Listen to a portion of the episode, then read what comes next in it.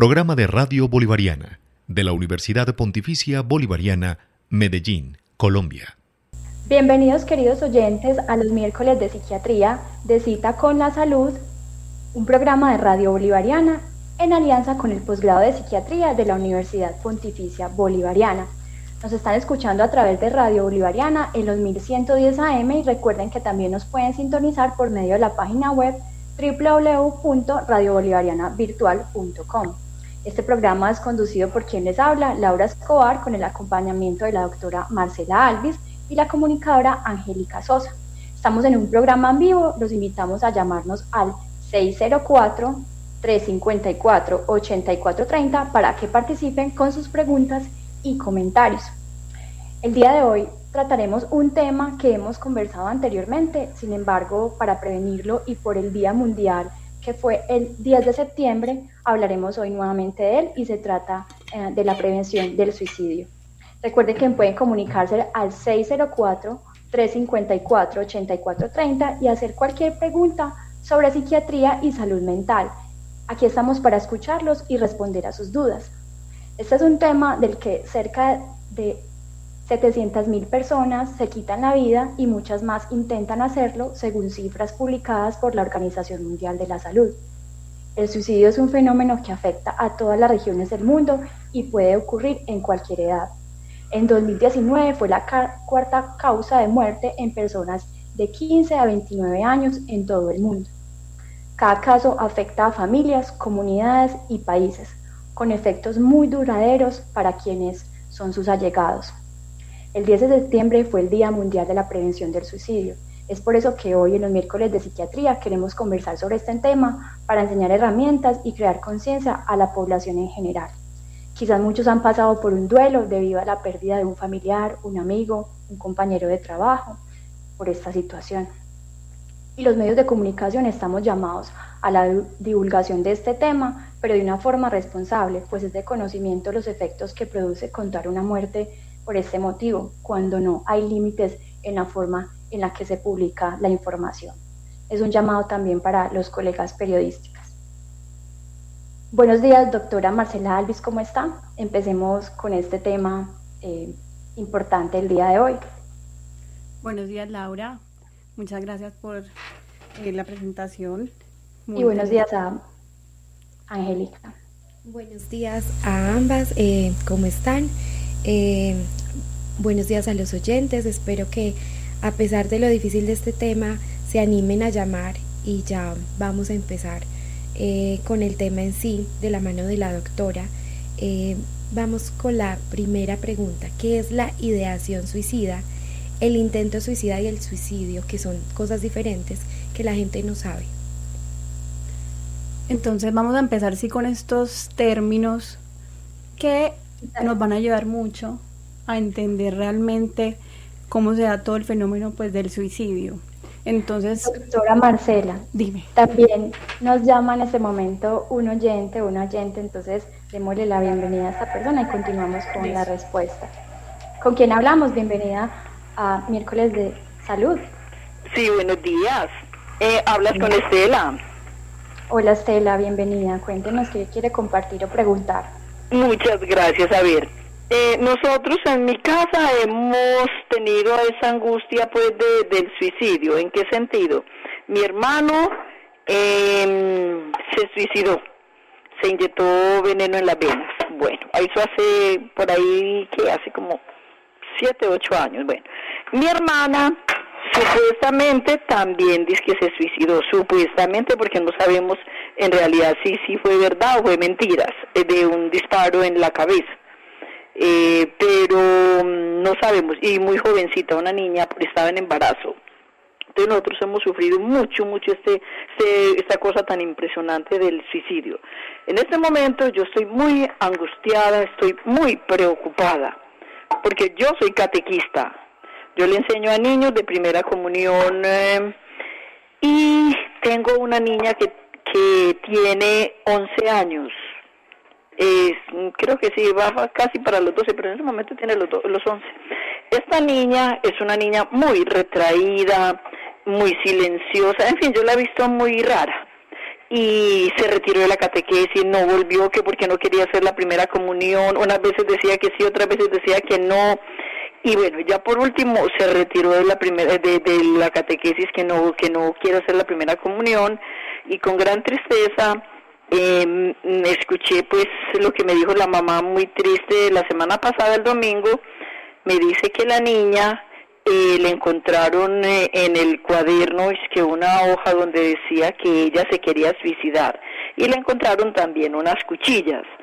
Entonces no sé de cómo qué puede hacer uno cómo puede uno ayudar a esas personas porque a mí me tiene como muy deprimida eso porque ya nosotros hemos sufrido ese flagelo tan horrible de del suicidio. Entonces eh, eh, no sé qué puedo hacer yo ahí cómo cómo orientar a esta mamá Muchas gracias, Dios les pague por tan excelente programa. A usted muchísimas gracias por su participación y con base a esta historia, pues también la doctora Marcela Alvis nos puede dar su interpretación y continuar con las respuestas. Por esa llamada. Lamento mucho pues que tu familia este, hayan sufrido por ese flagelo. Definitivamente uno de los factores eh, eh, importantes en el suicidio tiene que ver también como con la genética de la herencia. Si se ha visto pues que eso puede tener como ese factor genético más lo ambiental, que serían pues como todo lo que las personas van viviendo. Por eso entiendo mucho pues que estés tan angustiada y lamentablemente nuestros niños eh, no se escapan de todo lo que tiene que ver con el suicidio y la ideación suicida. Eh, precisamente eh, voy a aprovechar esta pregunta para definirla tenemos que la ideación suicida simplemente como un pensamiento sobre suicidarse, eh, esos pensamientos pueden o no incluir un plan. Es importante esta ideación porque incluso la ideación suicida de por vida es de por, en todas las personas es de aproximadamente un 33% y más o menos eh, eh, de estas personas el 55% van a tener un plan o no, pero se van a suicidar aproximadamente un 15% pues de las personas que tengan ideación suicida. Entonces realmente, eh, simple y llanamente por tener la idea, puede aumentar el riesgo de que realmente se lleven a cabo, sobre todo si hay un plan para hacerlo y si este plan es, digamos, de de alto riesgo o de, o de, alta letalidad, como en el caso de los hermanos de Doña Estela, donde pues uno eh, fue por veneno, por lo que ella nos cuenta. Esto es una de las causas más comunes eh, por el cual se consuma el suicidio.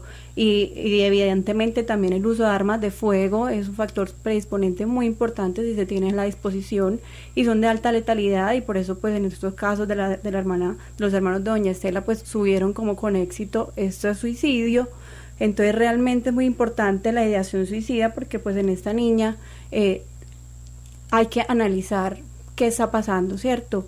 El abordaje o como lo que usted le puede aconsejar a esa mamá es que primero pues eh, hay que brindarle todo el cariño y toda la comprensión a la niña. Probablemente ella necesita ser escuchada, saber qué está sintiendo, qué está pasando por su cabeza, si de pronto hay un trastorno mental que se esté dando. Nuestros niños en esta, en esta pandemia han sufrido mucho y realmente eh, se han desencadenado muchos trastornos depresivos, ansiosos, eh, ideaciones eh, suicidas relacionadas porque realmente ha sido muy duro para ellos vivir toda esta experiencia. Entonces, eh, el consejo que le puedo dar es que primero sea comprensiva con la niña, la mamá, que no la juzgue, o sea, no hay que juzgar, o sea, no esos comentarios de niña, mi hija, eso no sé por qué haces eso, eso está muy mal, eh, juzgarla, pues decirle que, que está, es boba por pensar eso, antes hace sentir mucho más mal a la persona, a la niña, y antes puede como reforzar esas ideas. Ella lo que necesita en ese momento es comprensión y amor y es ir inmediatamente, pues realmente solicitar una cita con un profesional, psiquiatra infantil o médico general, psicólogo, para empezar el abordaje de qué es lo que se hay que hacer. Y en estos momentos, mientras hacen eso, es quitar todos los medios que estén en la casa letales, pastillas, eh, todo lo que sea desinfectantes, venenos de ratas, venenos de todo tipo, quitarlos fuera del alcance de la niña, tenerla bajo una supervisión constante, no dejarla sola, mientras pues se va a, con un profesional para realmente ya terminar de, de, hacer el enfoque y poder solucionar pues todo lo que siente la niña en esos momentos. Muchas gracias, doctora, por la introducción al tema, por responder al oyente y también quiero agradecerle a la señora Estela por animarse a compartirnos su testimonio, eh, que es algo de admirar no solo porque duele hablar de estos temas, sino que habla mucho de ella buscar ayuda de esta manera. Es muy importante el acompañamiento desde el amor con estas personas, no juzgando como lo acaba de decir la doctora Marcela Albiz y le damos la bienvenida a otra llamada con quien tenemos el gusto de hablar. Muy buenos días, habla con María. ¿Cómo les va? Buenos días, María, muy bien. Qué bueno que está participando en el programa. ¿Cuál es su consulta o aporte? Bueno, ante todo, doctora Marcela y doctora Laura, eh, soy una radio oyente nueva de la emisora, eh, estoy siguiendo dos programas súper especiales, eh, ante todo quiero agradecerles, agradecerles por este espacio tan importante donde está llegando a miles de hogares, donde realmente nos están orientando muchas familias, no saben cuánto les agradecemos de verdad. Y este tema de hoy está tocando en mi casa. Resulta y sucede que somos una familia más bien depresiva, viene desde mi bisabuela. En este caso tengo un sobrino donde realmente él tiene 39 cirugías porque le hicieron una herida en la cabeza pues con un changón y bueno, cosas de la vida que este joven viene desde acá en ese tiempo con muchas dificultades en su salud eh, eh, sufriendo epilepsia. Tuvo un caso el año pasado de que hizo algo indebido donde pagó cárcel, eh, cárcel por dos años, en este momento tiene casa por cárcel pero estamos viendo que dentro del momento que él pagó esa, esa condena en la cárcel, empezaron muchos ataques dentro de, la prisión, donde fue sometido a miles de cosas, quizás hasta violaciones.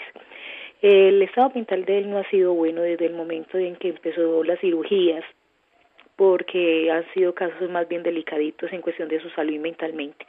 Pero en este caso, ya la mamá teniéndolo en la casa está mirando de que él está presentando muchas, eh, o sea, no se está socializando, es muy asocial, es muy introvertido, es lo que diga la mamá.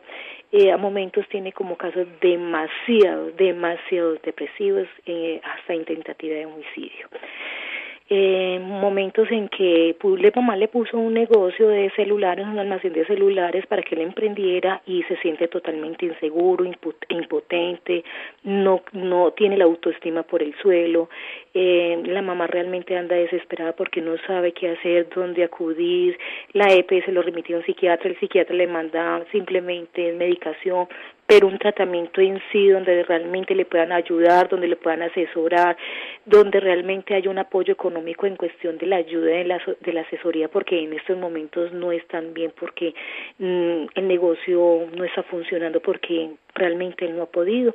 Entonces sí necesitaríamos también saber en dónde puede ir a cómo acudir con su hijo. Y les agradezco de todo corazón. Voy a grabar, denme un tiempecito para yo poder grabar y mandarle la grabación a la mamá para que ella pueda escuchar y, y tenga más o menos una orientación clara acerca del caso. Y les agradezco de todo corazón. Claro que sí, nosotras eh, le agradecemos a usted, María, por participar en el programa, por compartir semejante testimonio. Eh, claro que sí le damos tiempo de grabar. Eh, alístese, les recordamos a los oyentes que pueden llamar a compartirnos sus testimonios sobre prevención del suicidio, suicidio, pero también preguntar cualquier cosa que sea referente a psiquiatría y salud mental llamando al 604-354-8430. Estamos en los miércoles de psiquiatría. Eh, doctora Marcela Alvis, ¿qué tiene para decirle al oyente? Buenos días, señora María, muchas gracias por estar pues atentas y bienvenida pues al programa, ya que es su primera vez. Eh, le agradecemos pues como ese aporte y, quiero aprovechar también esta pregunta para ir desarrollando el tema porque veo que hay muchos factores aquí que podemos abordar. Definitivamente otro factor de riesgo aparte de la genética eh, es tener eh, también antecedentes tanto personales como familiares de enfermedad mental, especialmente depresión, trastorno afectivo bipolar, esquizofrenia, trastornos de la personalidad, trastornos de ansiedad, que como comentó doña María, parece que en su familia también tienen ese antecedente, es muy importante porque eso aumenta el riesgo el doble, tres veces hasta cuatro veces de suicidio, ideación suicida, y poderlo consumar. Otro factor importante también son eh, enfermedades de base, ¿cierto? Tanto enfermedades crónicas como la diabetes, hipertensión, enfermedades pulmonares, infartos de, miocardio, pero también sí enfermedades del sistema nervioso central y sobre todo traumas craneoencefálicos. En el caso pues del sobrino de doña María que tuvo pues ese trauma craneano, es importante también que eso aumente también el riesgo de suicidio. Entonces ya tenemos varios factores, la genética eh, de, ese trastorno mental que hay en la familia, el, el tener el sobrino pues ese antecedente de trauma cerebral y tener también ir a la cárcel aumenta también mucho, mucho, mucho el riesgo de suicidio, sobre todo en las primeras 24 horas del encierro. Es, realmente súper importante porque en ese tiempo eh, tienen un riesgo altísimo de suicidio. En este caso pues no ha pasado ni esperamos que pase nunca, pero es también ya se van sumando todos factores de riesgo, aparte, pues por lo que nos comenta doña María, que es muy doloroso y muy lamentable, porque eso no debería ocurrir en ningún lugar y, pues en la cárcel la idea es que se resocialicen las personas, no que sean sometidas a más y más abusos, porque eso también va aumentando, eh, que eso sea un círculo vicioso. Entonces también es muy importante estos antecedentes de abuso, de traumas, eso también me aumenta mucho el riesgo de suicidio. Entonces aquí tenemos muchos puntos que, que son una bomba de tiempo en ese paciente, en ese sobrino Doña María, que realmente se necesita pues ayuda pues inmediata porque vemos que ya de entrada tiene pues síntomas de depresión, está aislado, eh, ideas de suicidio.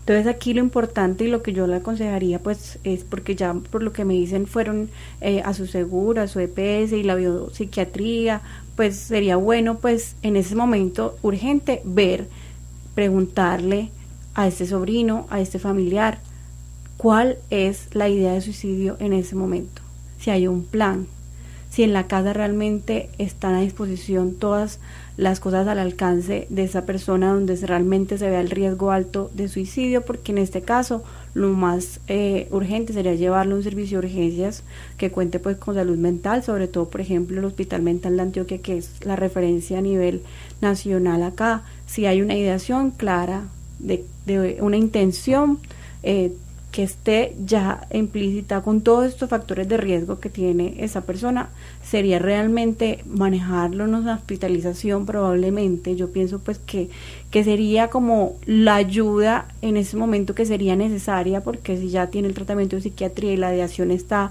persistente con un plan, con todos esos factores de riesgo que se van sumando que le aumentan a esta persona el riesgo de consumar el suicidio de una forma que es imposible de calcular porque aparte no tenemos forma, se han creado muchos, muchas pruebas, muchos test para tratar de, de, tener como algo muy claro de si esa persona se va a suicidar o no. Tenemos el riesgo, pero no sabemos. Esto es impredecible, porque a nosotros nos pueden decir que no y puede pasar. Pero si ya hay claramente un plan, el riesgo es demasiado alto. Entonces hay que centrarnos en eso. Si en ese momento eso está pasando, ir inmediatamente a un servicio de urgencias donde pueda eh, ser hospitalizado por parte de salud mental, donde tenga valoración por psiquiatría de forma diaria y donde también es necesario fundamental eh, en este paciente la psicoterapia para manejar todos estos factores estresantes que ha tenido, los traumas, para poder mejorar también su calidad de vida y poder realmente ir sacando esas ideas suicidas y mejorar también su parte de su salud mental y física. Muchas gracias, doctora Marcela Alvis, por este contexto y a nuestra oyente María por su participación. Les recuerdo también a ella y a todas las personas que nos escuchan que pueden eh, buscar los programas, tanto este como los anteriores, en la página web de Radio Bolivariana, que es www.radiobolivarianavirtual.com y allí encuentran eh, los episodios anteriores. También el día de hoy este programa será repetido a las 10 de la noche por la frecuencia 1110 AM para que estén pendientes o le compartan a las personas que no pueden escucharlo en este momento en vivo. Continuemos, doctora Marcela Alvis, con eh, las preguntas pues, que tenemos para la sesión. Y yo le quiero preguntar a usted si hay suicidios súbitos, difíciles de predecir por parte de las personas alrededor, cuando eh, de pronto no son personas con un diagnóstico psiquiátrico, no necesariamente tengan un diagnóstico psiquiátrico y se presentan este tipo de eventos. Sí, Laura, eh, sigamos entonces como para responder esta pregunta con las definiciones que empezamos ahorita. Ya habíamos definido y quedó muy claro qué es la ideación suicida, que puedes tener un plan o no. El intento de suicidio sería un comportamiento autodestructivo con la intención de morirse o de suicidarse, pero que no es fatal. Y el suicidio ya se haría el comportamiento autodestructivo que tiene la intención de suicidarse o de morirse y es fatal. Entonces, siguiendo con eso, realmente, eh, sí, como dije ahorita con la, pues, la pregunta de doña María, la salud mental es un riesgo fundamental y es de los principales que aumentan el riesgo de suicidio, pero no es el único.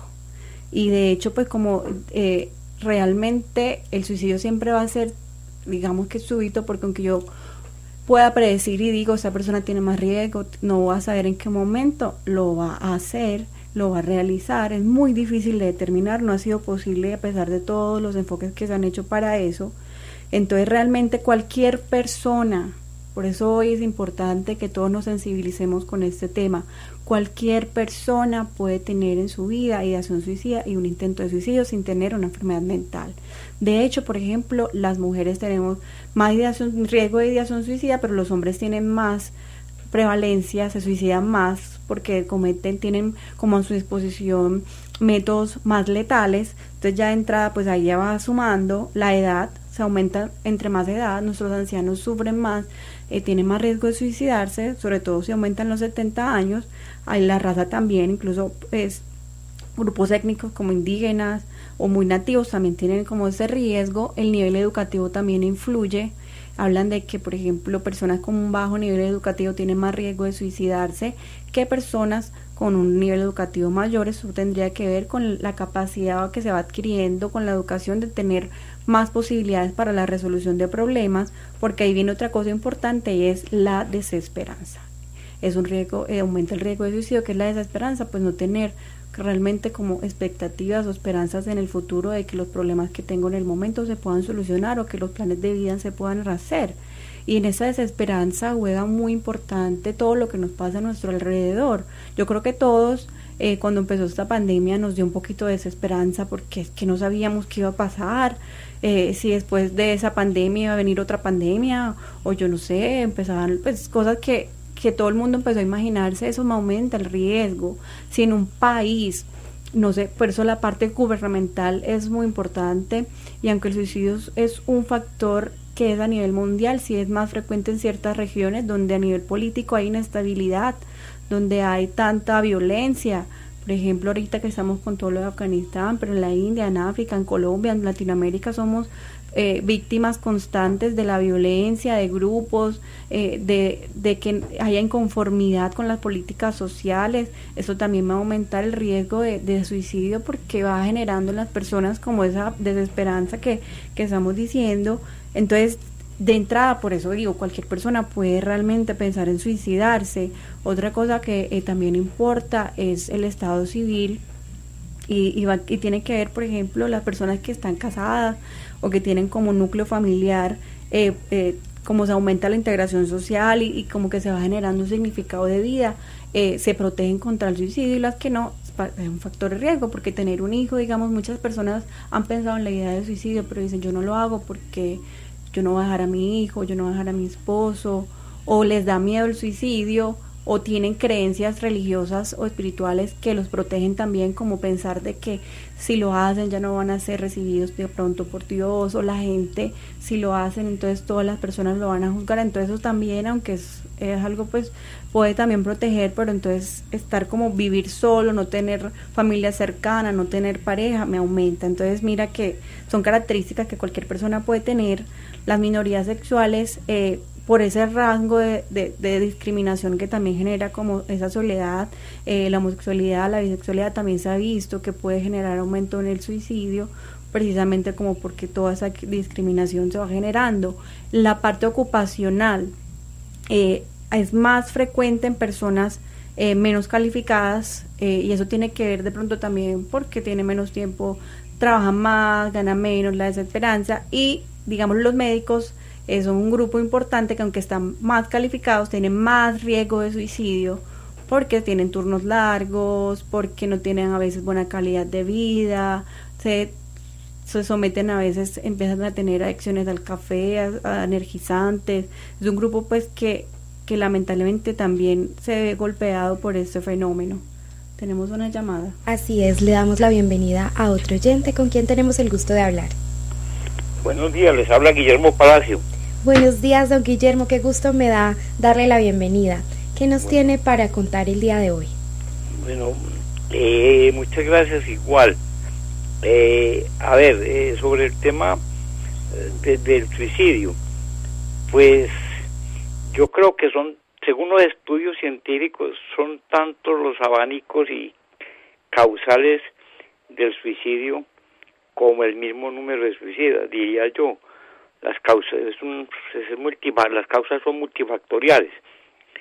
Eh, por ahí la doctora le pegó un coletazo por ahí al tema de la, de la de la cuestión religiosa pero mire que también es que es muy complejo el tema mire que hace muchos años no sé la doctora leyó a través de informaciones de prensa que eso fue una noticia de alcance internacional por allá no sé si un desadaptado diría yo de una secta religiosa por ahí en Guyana indujo al suicidio a una cantidad de gente. Fueron más de 800 personas las que se suicidaron y los indujo este señor. Mire que hay ciertas gentes que practican y que integran estos grupos satánicos y tienen una habilidad tan impresionante para impactar a sus miembros que los pueden llevar a estas conductas suicidas. Y en eso hay que abrirle mucho el ojo. Los padres tener mucho cuidado con sus hijos con este sistema de redes sociales, internet, tablet, bajas cosas. Eso es peligrosísimo si no hay un control por parte del padre.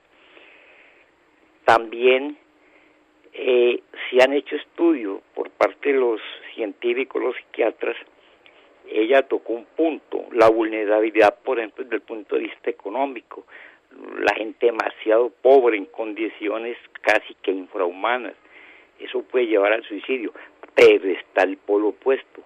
Mire que sociedades muy desarrolladas, por ejemplo, Suiza presenta un alto índice de suicidas y de alcohólicos, dada la misma situación de desarrollo en que está el país. En Suiza todo el mundo lo tiene todo, y cuando una persona lo tiene todo, también se pueden perder las ganas y las ansias de vivir. Hay una saturación entonces eso también puede llevar a un descontento con la vida. Y así muchas situaciones. Habló de la profesión de los médicos. Los militares también están muy, está marcando la línea del suicida, del suicidio. No sé si por el contacto por las armas o qué, pero pilotos de combate pueden llevar a, a esta gente a esas situaciones. Y también ahora, contrario también, los sacerdotes, las comunidades religiosas, sus miembros, blindaje mayor al suicidio. Muchas gracias. Muchas gracias a usted, don Guillermo, por su participación. Es muy agradable que usted sea un oyente tan fiel a nuestro programa.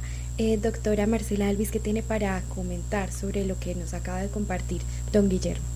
Don Guillermo, muchas gracias por su pregunta y por su fidelidad pues sí muy importante el aporte de don Guillermo y sigue pues como la secuencia de lo que estamos hablando que se ha vuelto hoy muy dinámico y muy interesante definitivamente eh, sí todo lo que usted dijo tiene que ver y por eso es que es un fenómeno tan complejo y tan difícil de, de poder uno predecir y, y, quiero resaltar algo que no hemos dicho hoy es que por cada suicidio hay de 20 a 30 intentos suicidas. O sea que probablemente las estadísticas sean mayores en cuanto a los intentos y también hay muchas muertes pues que, que, nos, que se quedan muchas veces sin saber realmente si fue suicidio, entonces realmente eso es un fenómeno eh, demasiado importante y que es importante poderlo manejar eh, y muy multifactorial, por eso pues siguiendo como la pregunta de la ahorita, eh, cualquier persona puede realmente tener ese riesgo de, de, de, de suicidarse o de tener una ideación suicida, precisamente porque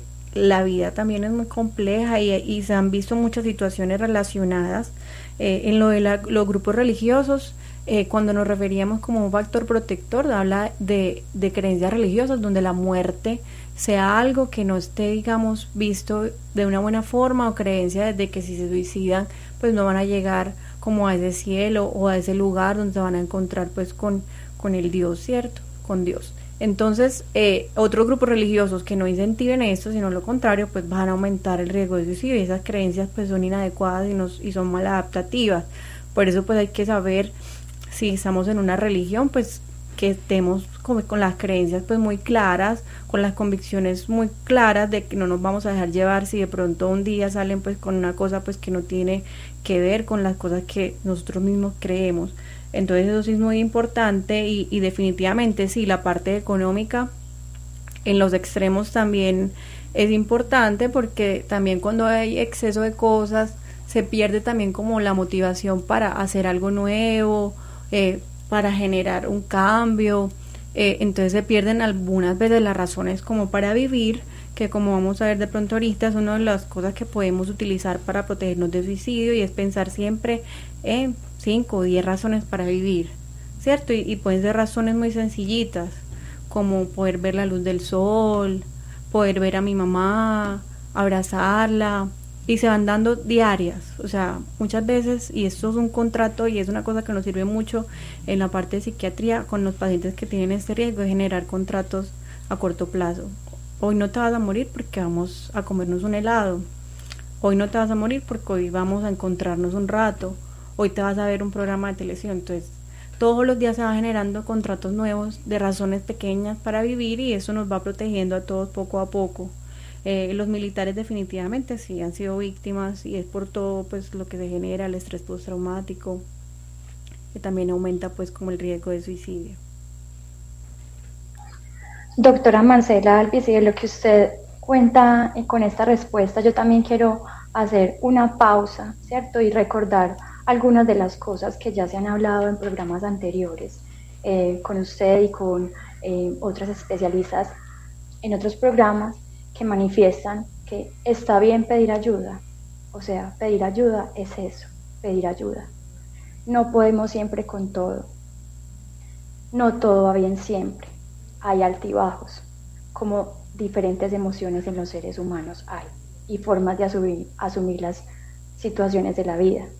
Por eso es necesario también buscar esa ayuda a tiempo que ustedes nos dicen, tanto en un personal de psiquiatría como en en ayuda psicoterapéutica, es decir, ¿cierto? La terapia psicológica tan esencial en personas que, eh, como nos contaron las oyentes anteriores, pues han tenido una vida eh, con diferentes dificultades y que en algún momento pues continuar con lo cotidiano a veces se torna un poco más complejo, ¿cierto? Y como lo dice usted, pues ya finalizando en esta última intervención, que el sentido de la vida y esa esperanza se va construyendo con lo simple, con los detalles, con lo que le vamos dando esa fuerza cada día. Entonces es también eh, tratar de, ver eso que a cada uno a cada una le gusta, lo motiva, eh, le llama la atención, lo pone eh, contento, lo pone a, a, levantarse pues con esos ánimos para seguir trabajando por esos sueños o por ese tipo de cosas, ¿cierto? Y en la compañía de las personas que están a su alrededor. Tenemos en este momento otra llamada con quien tenemos el gusto de hablar. Sí, es con Mayerlin Alvis. Le vamos dando esa fuerza cada día. Buenos días, Mayer. ¿Cómo está? Cuéntenos eh, su pregunta o comentario el día de hoy.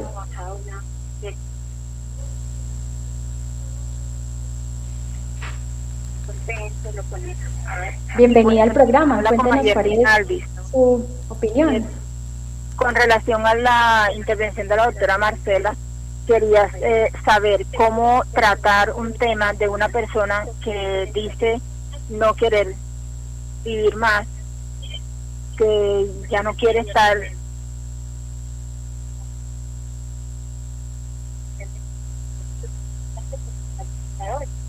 Buenos días, eh, saludos a todos. Mi intervención es la siguiente. ¿Cómo tratar a una persona que aún teniendo hijos, aún joven, Sí, ¿me están escuchando? Sí, la están Claro que sí, continúa tu respuesta y ya la doctora Marcela te contesta. Bienvenida.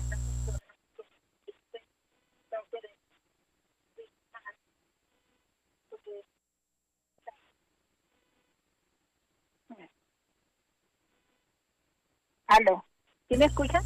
Sí, en claro este sí. Pregunta, por favor. Ah, bueno, decía eso, que es que la persona dice no querer vivir más, eh, que no tiene sentido en la vida teniendo dos hermosos hijos. Entonces, ¿cómo tratar esa parte? Doctora Marcela, ¿cómo podemos responderle al oyente? Muchas gracias por su participación.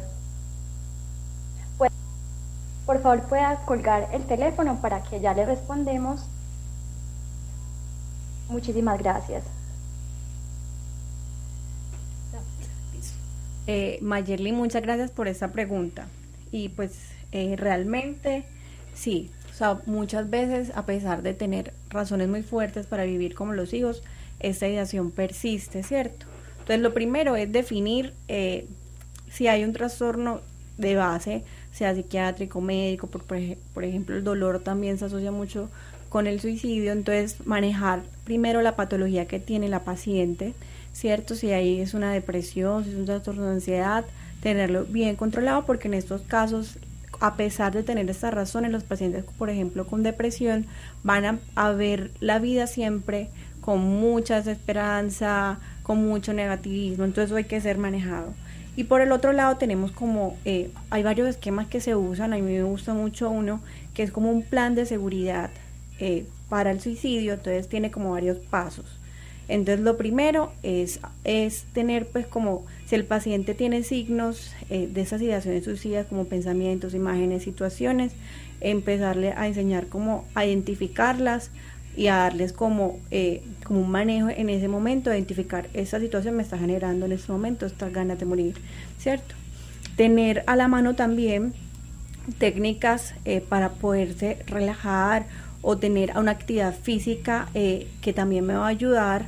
En el caso de un paciente deprimido, a veces al, al inicio del tratamiento no va a tener como muchas ganas de hacer cosas, entonces puede a veces ser difícil, eh, tener como a la disponibilidad del entorno familiar fuerte. estas personas no se pueden quedar sola, tiene que estar acompañada con sus esposos, con sus hijos, con su madre, para que todo el tiempo pues pueda tener también algo que la pueda distraer de esta idea eh, y que ese acompañamiento también sea un acompañamiento comprensivo, sin juzgamientos, que esa persona se sienta acompañada y nos va a ayudar. También tener a la disposición personas a las que les pueda pedir ayuda. Entonces al paciente se le debe dar como una tarjetica de personas a las que puede eh, recurrir cuando estas ideas lleguen y lo atormenten, sea el psiquiatra, sea un amigo, sea un familiar, incluso varios. O puede tener varios nombres y el contacto siempre pues del profesional para que cuando esta persona tenga ese deseo, tenga esa intención, pues la ayuda sea brindada en ese momento. ¿cierto? Porque inicialmente esto habla de un manejo agudo, o sea, en ese momento la persona tiene una tiene la ideación, tiene un plan, tiene la intención de hacerlo, entonces ahí es donde la familia tiene que servirnos de un apoyo eh, importante para que esa persona tenga como estos recursos para poder pedir la ayuda, recibirla, distraerse durante el tiempo mayor necesario, crear estos contratos que hablo, pues si tú eres un familiar de, de esa paciente que me dice, vení, vamos, hoy vamos a salir, hoy vamos a comernos un helado, hoy vamos a, vernos una película, entonces ya esa persona dice, no, pues yo no me voy a suicidar hoy porque yo hoy voy a hacer esto. Ir creando todos los días cositas que la van a llevar y que la van a ayudar. La parte de la espiritualidad, siempre que sea algo muy sano, nos va a ayudar. Meditación, todo esto es como un conjunto de cositas que van sirviendo dependiendo como la persona, pero sí lo más importante es ese apoyo que le puedes dar sin juzgar o sea, porque es que es muy, es muy fácil decir, tú tienes hijos porque quieres morirte, pero pues solamente la persona que padece esto, la que sabe lo que está sintiendo y requiere como esa comprensión.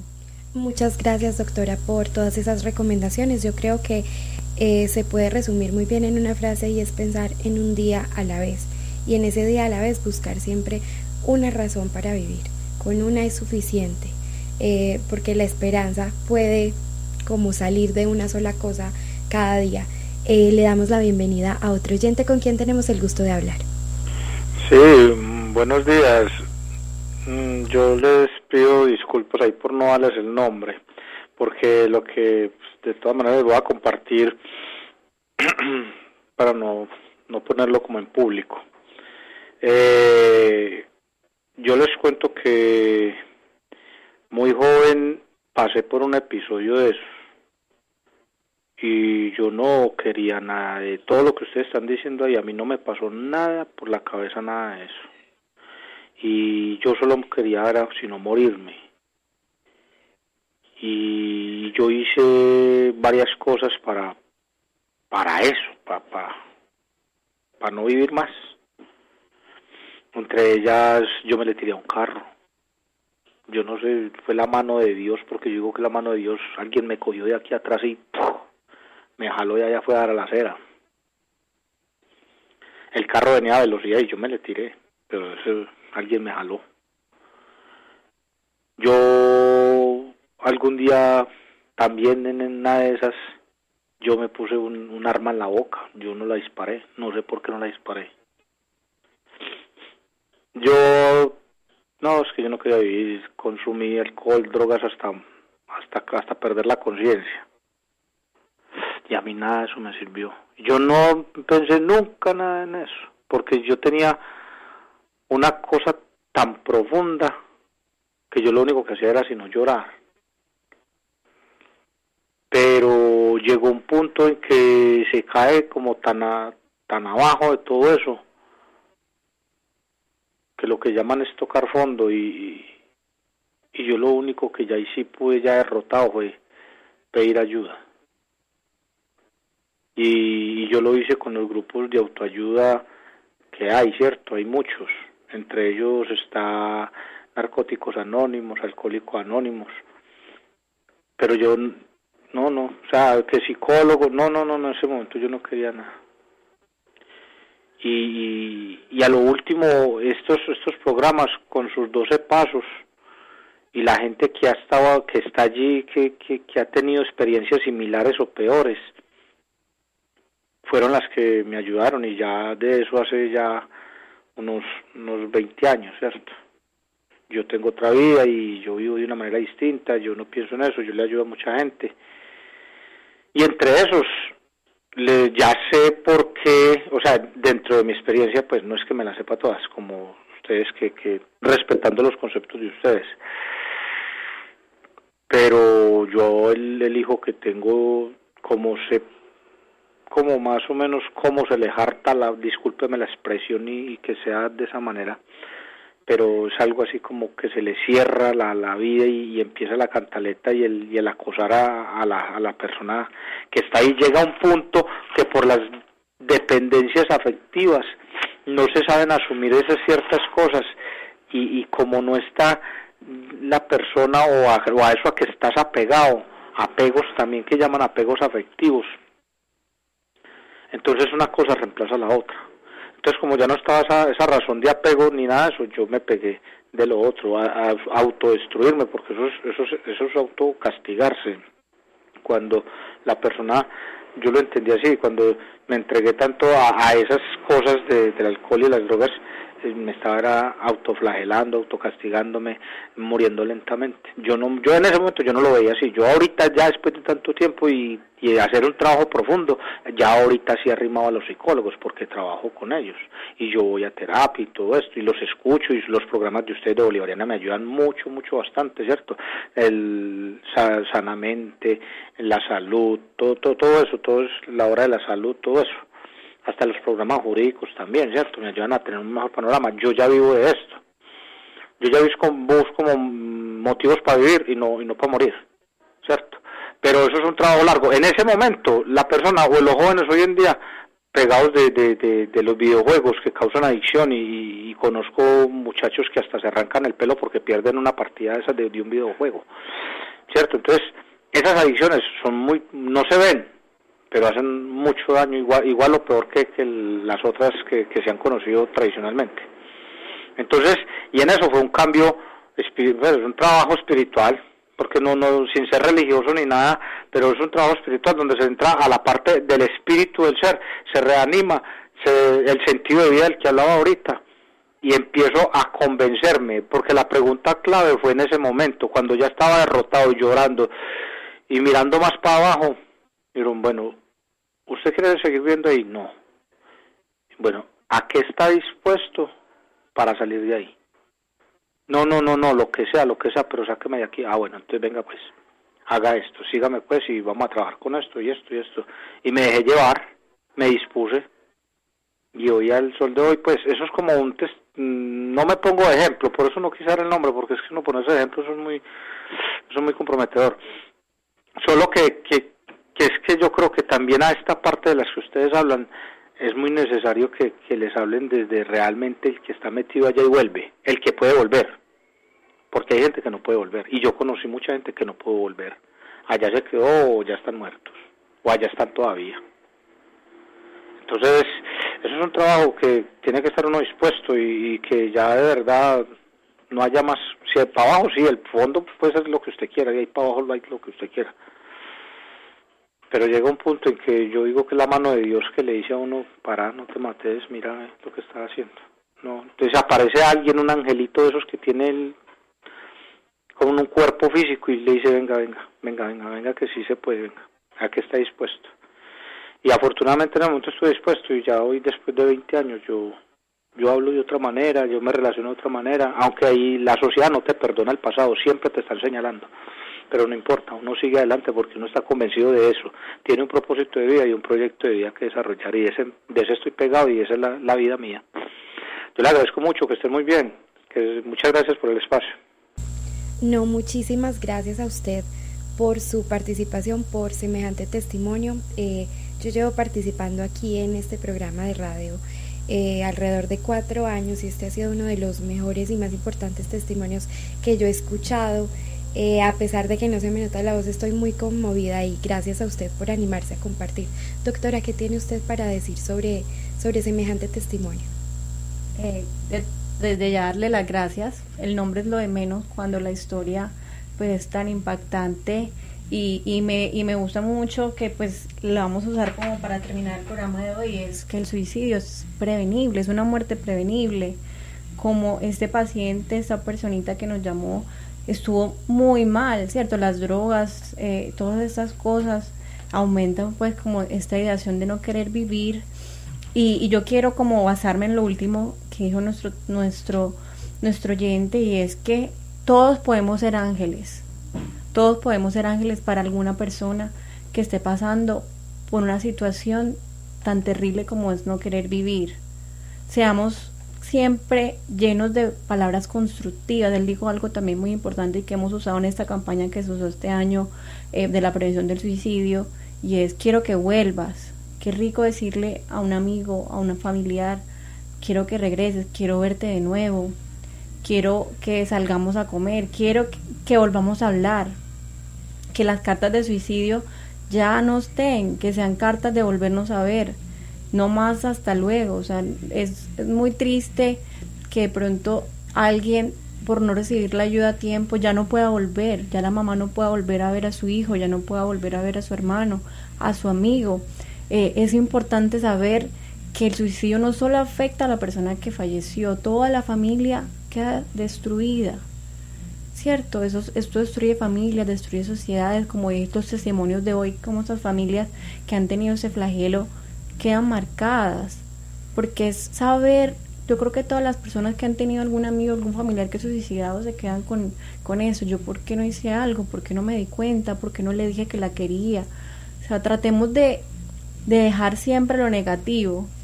Las palabras groseras, las peleas, eh, muchas veces no sirven para nada, pero decir algo positivo, decirle a esa persona, que la quieres, que la quieres volver a ver, sí que puedo ayudar mucho a que esa persona si en ese momento piensa algo de quererse morir, diga, tengo una razón para vivir el día de hoy. Y es que yo también quiero volver a ver a esta persona, ¿no? Si, si me voy, yo no la vuelvo a ver. Entonces seamos ángeles, llevemos este mensaje. Muchas personas hoy no nos escucharon porque tampoco eh, hay muchas personas que no estaban conectadas en ese momento, pero los que escuchamos el programa, hagamos eso. Hablemos abiertamente del suicidio. El suicidio no tiene por qué hablarse al escondido. Si alguien de verdad no quiere vivir, hay que decirlo eh, tranquilo, yo te voy a ayudar, busquemos la ayuda. No hay por qué avergonzarse, no te juzgo. Que tienes hijos, que tienes trabajo, que tienes todo lo que una persona necesita para ser feliz, pero lo estás pensando, sí, porque esto le puede pasar a cualquier persona. Uno no tiene que tener razones para tener esta ideación, o sea, esto pasa y pasa y es una cosa que es un fenómeno que nunca en toda la historia del ser humano ha dejado de ocurrir. Entonces, como el llamado de hoy, esa sensibilización que queríamos hacer a, a, que, a que esto está pasando, que esto es real y que podemos hacer algo. Todos podemos ser ángeles para estas personas que están pensando en el suicidio. Doctora Marcela, y yo quiero preguntarle esas líneas o esos mm, lugares en los que se pueda llamar eh, para prevenir, ¿cierto? Para que las personas llamen, a que las escuchen o que le brinden como una atención más inmediata de emergencia en, algún caso ya eh, más adelante pues tengan otro tipo de atención más especializada. Pero ¿cuáles son esas líneas de atención y de prevención que hay en la ciudad y también en el país que ustedes conozcan? Entonces, a nivel nacional como por departamento hay líneas también como de ayuda. Yo quería dejar hoy una que busqué y me pareció como chévere porque es como a nivel nacional. Es una línea como salvavidas que hace parte pues de una fundación que se llama Sergio Urrego. Y en esta línea es 24 horas, es un canal donde puede acudir cualquier persona con vulnerabilidad, maltrato, ideación suicida, violencia de género. Eh, es el 311-766-8666.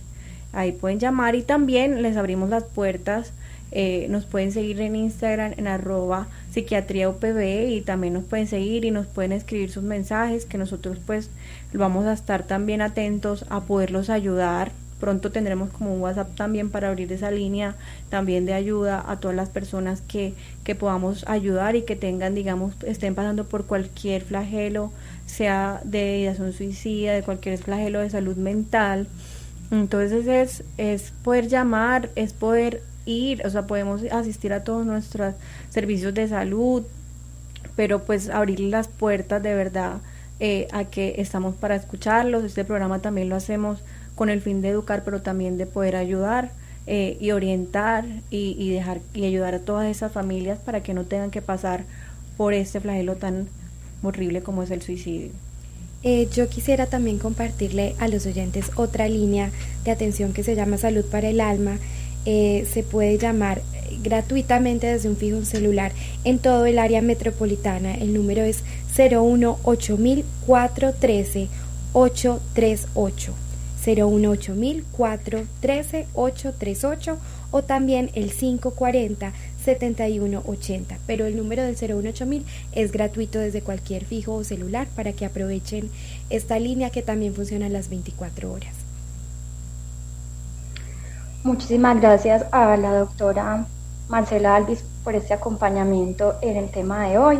Eh, yo quiero terminar eh, con una frase de un libro que me gusta mucho y que pues por estos días también empiezan como otras fechas especiales, otras fechas que tal vez son un poco comerciales, amor y amistad, ¿cierto? Eso se debe celebrar todos los días realmente, como cualquier otra fecha o momento especial con las personas que vivimos. Eh, y quiero recordar este este fragmento de un libro que se llama La resistencia de Ernesto Sabato, que dice así, cuando somos sensibles, cuando nuestros poros no están cubiertos de las implacables capas, la cercanía con la presencia humana nos sacude, nos alienta, comprendemos que es el otro el que siempre nos salva. Si hemos llegado a la edad que tenemos es porque otros nos han ido salvando la vida incesantemente. Ni el amor ni los encuentros verdaderos, ni siquiera los profundos desencuentros son obra de las casualidades, sino que están misteriosamente reservados.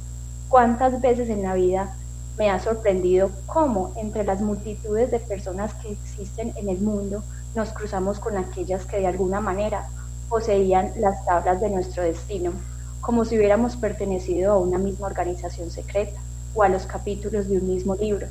Nunca supe si se les reconoce porque ya se los buscaba o se les busca porque ya bordeaban los aldeaños de nuestro destino.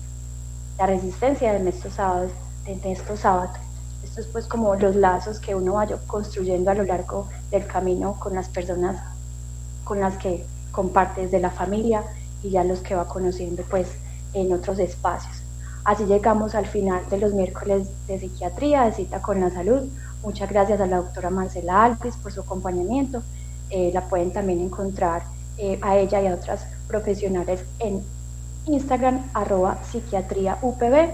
Esperamos les, les haya gustado la temática del día de hoy. Le agradecemos también a nuestro director técnico Dairo Roldán, quien amablemente estuvo atento a sus llamadas. Y recuerden que en Radio Bolivariana Virtual pueden encontrar todos los episodios de los miércoles de psiquiatría de cita con la salud. Los esperamos la próxima semana, a esta misma hora. Se despide de ustedes Laura Escobar y Angélica Sosa. Que estén muy bien y un feliz día. Programa de Radio Bolivariana de la Universidad Pontificia Bolivariana, Medellín, Colombia.